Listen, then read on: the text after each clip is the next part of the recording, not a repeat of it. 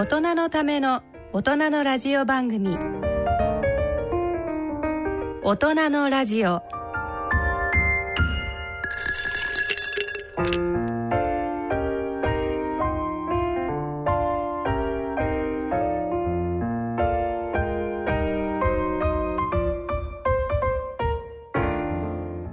ご機嫌いかがでいらっしゃいますか？大宮時子です。さあ今回は肝臓に焦点を当ててお送りしてまいります。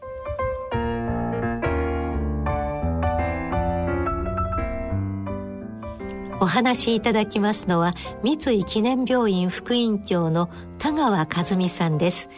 聞き手はおなじみの緩和医療医の川越光さんです。それでは大人のラジオ進めてまいりましょう。大人のための大人のラジオ。この番組は野村証券ほか各社の提供でお送りします。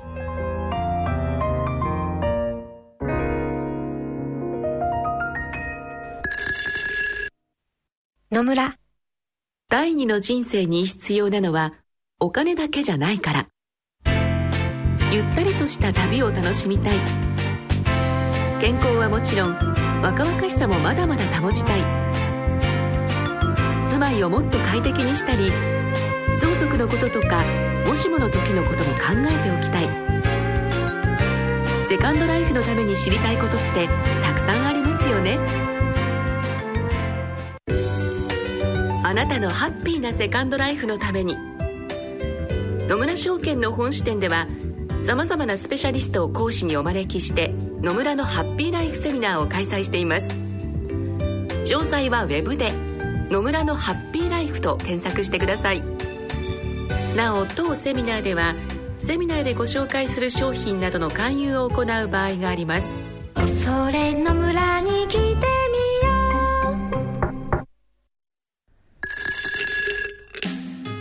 う。大人のための大人のラジオ。健康医学のコーナーです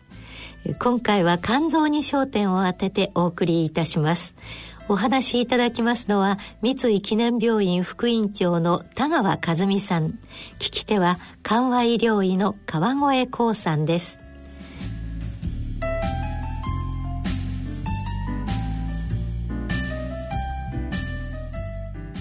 川越光です。今回は東京の秋葉原近くにあります三井記念病院に、えー、消化器病全般ことに肝臓疾患をご専門とされている副院長の田川和美先生を訪ねておお送りいたします。田川先生と私は実はその経歴見ておりましたら全くと言ってもいいぐらい同じ経歴で昭和41年に、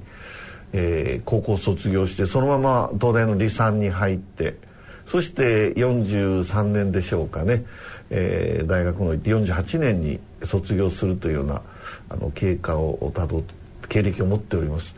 あの高橋先生は僕はあの医学部の時からはあの存じておるんですけれどもその後はもう全く違う道僕は産婦人科先生は内科の方へ行かれて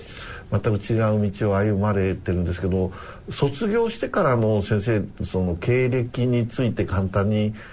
説明していただき教えていただけませんか？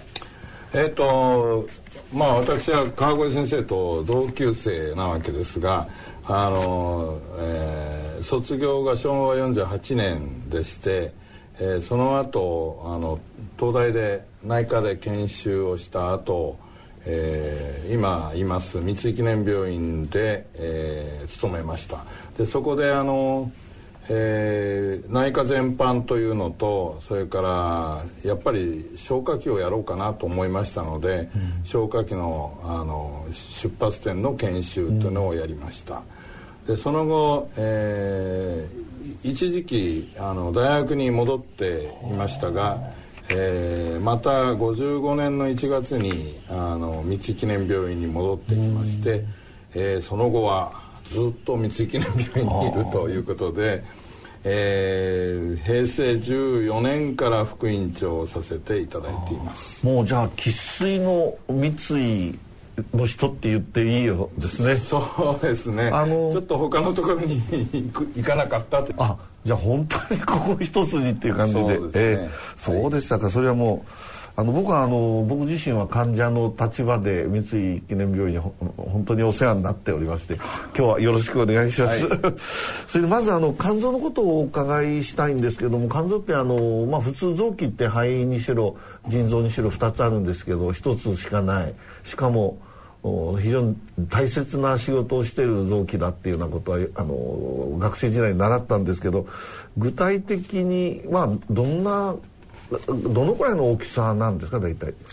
えっとですね肝臓っていうのはあの人体最大の臓器なんですね、うん、でお腹腹部の右の上に大まかに言うとあります。それで横隔膜の下ですね。それで、えー、重さが、えー、1.2から1.5キログラム。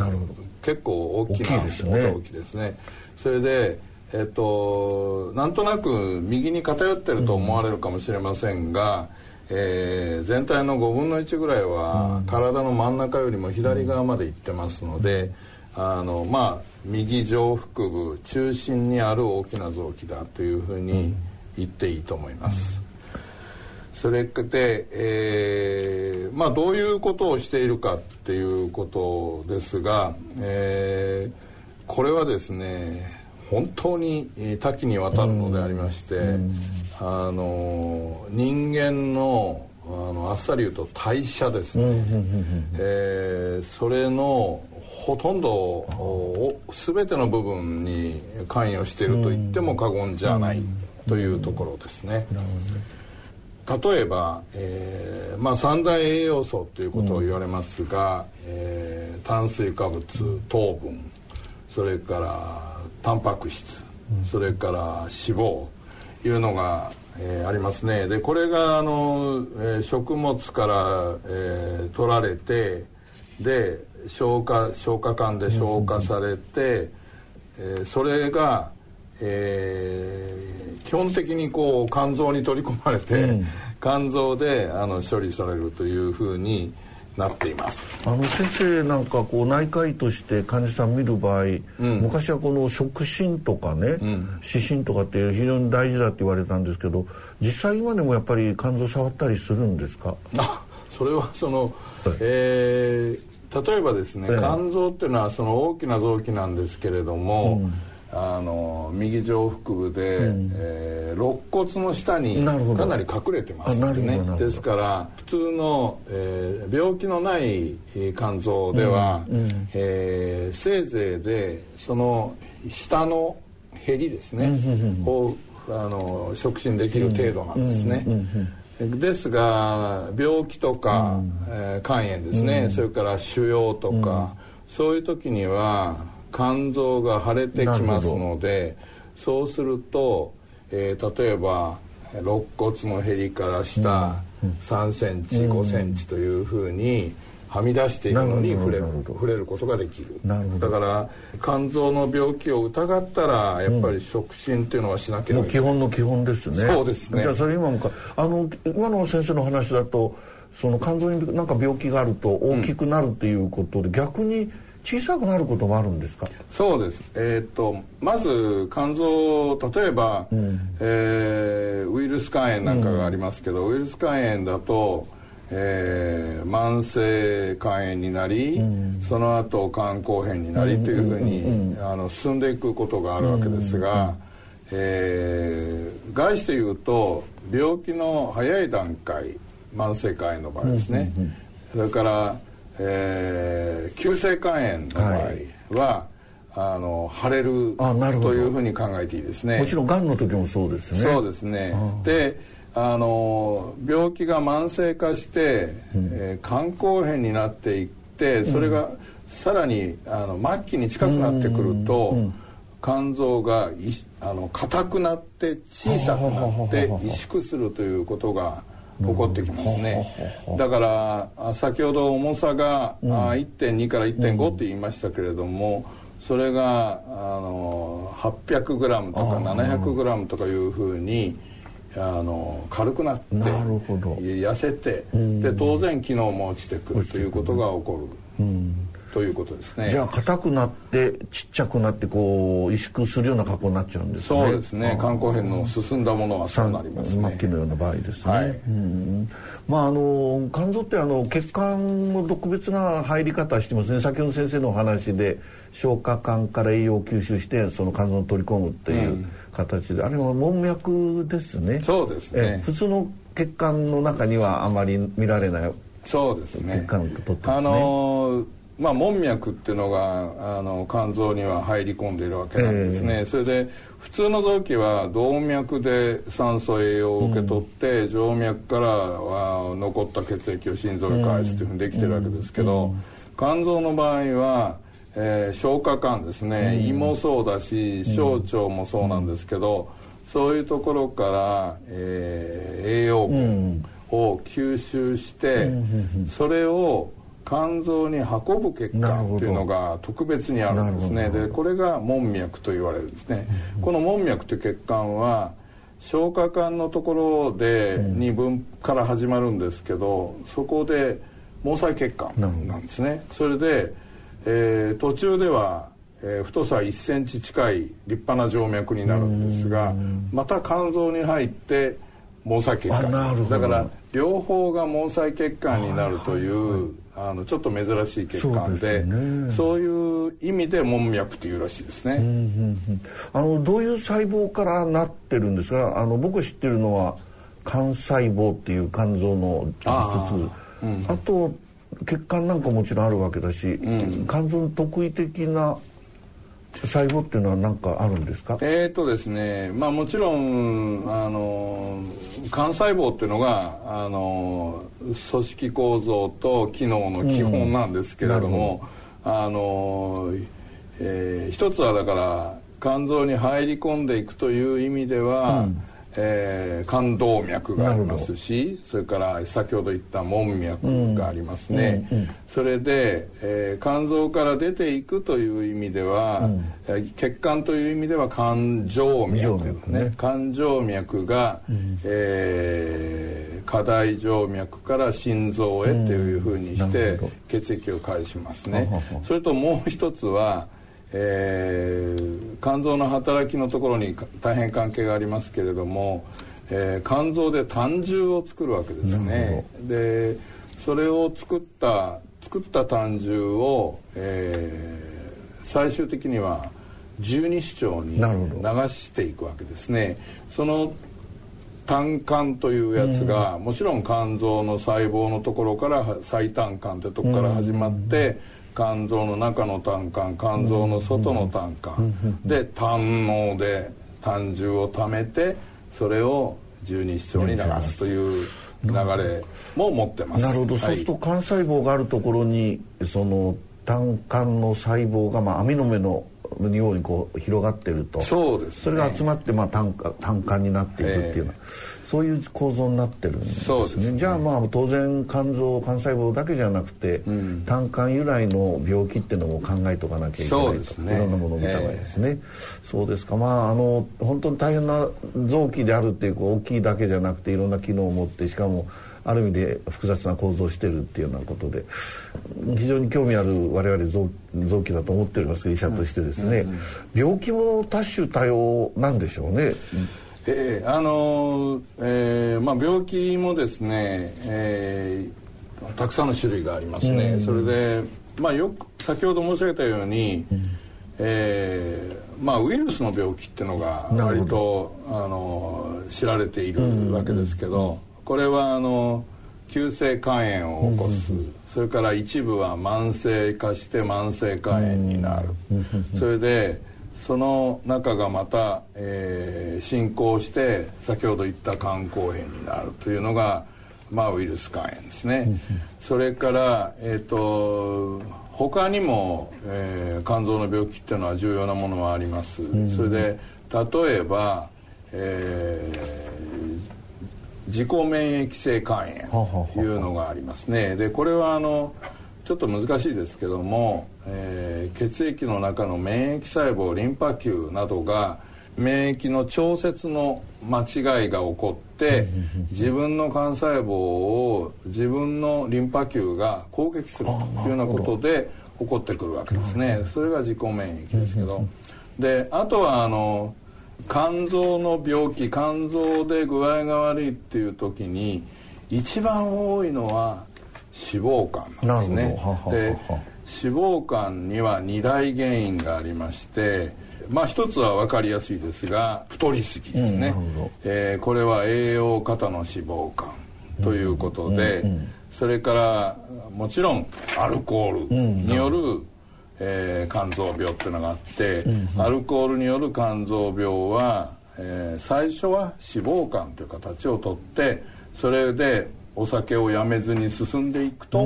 肝硬変になる。なるほどなるほど。まあ大体あの、えー、割とたあっさり言うと、うん、そのぐらいが肝臓の病気で、うん、で最後の最後にこれはどの肝硬変でもどの慢性肝臓病でもあり得るんですけれども、うん、肝細胞がんというがんが出ることがあります。ただその肝細胞がんが出やすいかどうかっていうのは原因によって随分違うということ。じゃあ今あの先生の話であのいろんな病気の一部が分かったんですけども、まあ、今一番大事なのは感染特にウイルスがあの感染してえー、いろんな症状が起きたりあの機能的にあるいは形態的にですね肝臓に変化が起きていくと。それが最終的にはがんにつながる場合もあるよというそういうことで、えー、よく分かったんですけど、まあ、その他にもあの代謝に由来するあの病気ですね。そういうこともあると。それから僕は学生時代に習ったのは肝臓大きくなる時には心臓が悪くて心不全の時にですね肝死代が起きるっていうようなこともあった。そういうことも一応頭に入れておかなきゃいけないということなんでしょうね。そうですね。えーはい、それからあのあとその肝炎っていうのは普通は細菌とあの、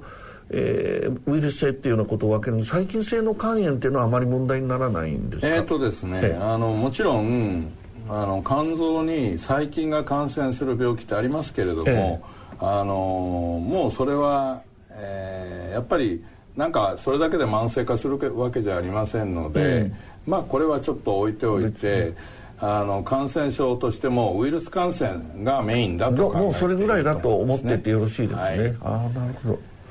であのウイルス性肝炎ってあの、まあ、よく聞くんですけれども僕が医者になった頃はもう50年近く前になりますけれどもあの A 型 B 型肝炎ウイルスっていうことぐらいでその他その2つしか分かってなかったんでノン A ノン B で A 型で非 A 非 B っていうような分類しておりましたけどももっともっと分かっていったんですか？その辺が。そうですね。あのうんまあ非 A 非 B って言ってた時代があるわけですが、うん、あの1990年頃にですね、うん、あの90年よりちょあの日赤がスクリーニングを始めたのは90年よりちょっと前ですけども C 型肝炎の検査っていうのが始まってで今まで非 A 非 B って言われていた、うん、あ明らかに慢性に続いている肝炎があったわけですけどもそれの大部分が C 型ウイルスによるんだっていうことが分かってきたということですね。であとはあの実は ABCDE ってあるんですけど、うん、まあ D 型はちょっと置いておいて、うん、えー、E 型の肝炎っていうのがあるんですね。であのこの E 型の肝炎は A 型の肝炎と似ていて、うん、あの食べ物や水などが、うん、えー、このウイルスで汚染されてる時にですねそれを経口摂取ですね、うん、だから経口感染ってことになるんですけどそうすると感染すると。それで、えー、E 型はですね例えば